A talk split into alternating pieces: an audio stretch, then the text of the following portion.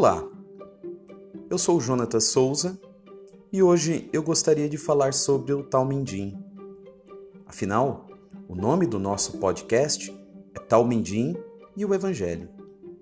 Mas antes de explicar o que significa a palavra Talmindim, eu gostaria de fundamentá-la em um texto do Evangelho de Mateus, no capítulo 11, no versículo 28 a 30, que nos diz: Venham a mim todos os que estão cansados e sobrecarregados, e eu lhes darei descanso.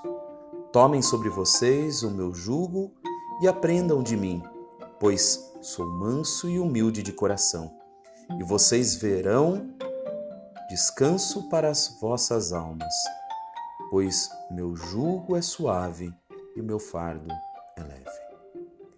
A palavra talmindim vem do hebraico e significa discípulos, aprendizes. Essa é uma tradição antiga do Israel ou do antigo Israel.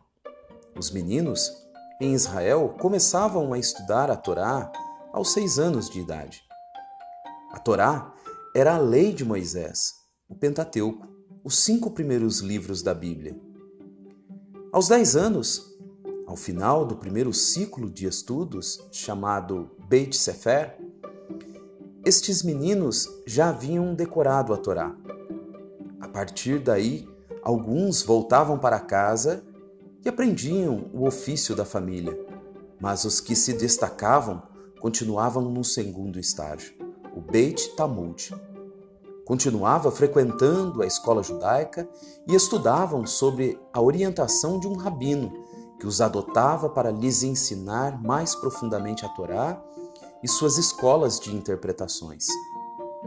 Esses meninos extraordinários eram chamados de Talmindim, plural da palavra hebraica Talmid, que no Novo Testamento traduz como discípulos. Os meninos Talmindim eram a elite intelectual de Israel. Aos 12 anos já haviam decorado todas as escrituras, os livros históricos, os livros poéticos, os livros da sabedoria e todos os livros proféticos.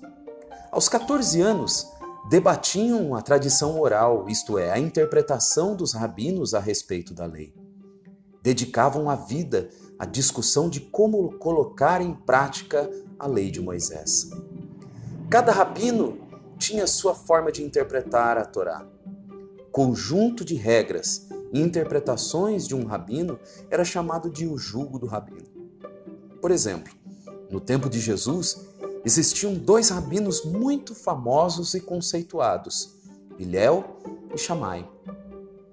E cada um possuía um jugo, isto é, uma interpretação da Torá e seus talmindins.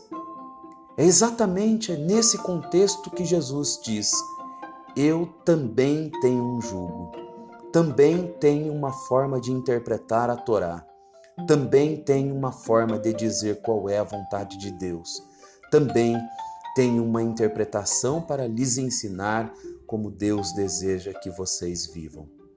Mas Jesus é diferente dos rabinos de sua época.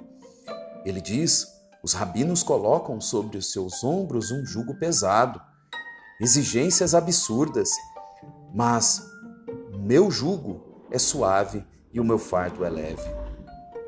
Ele faz um convite. Seja meu tamute. Faça parte do meu grupo de talmindim. O convite de Jesus se estende a todos e não apenas aos extraordinários. Jesus convida pessoas como eu e você. Não importa quem você é, não importa a idade, sexo, classe social, o momento de vida em que você está, não importa seu passado, não importa nem mesmo sua religião. Jesus, o Cristo de Deus, está chamando você para andar com Ele e ser um de seus talmindins, um de seus discípulos. Aprendam do Evangelho, pois o Evangelho é o próprio Jesus que nos convida a ser os seus discípulos. Que Deus os abençoe. Amém.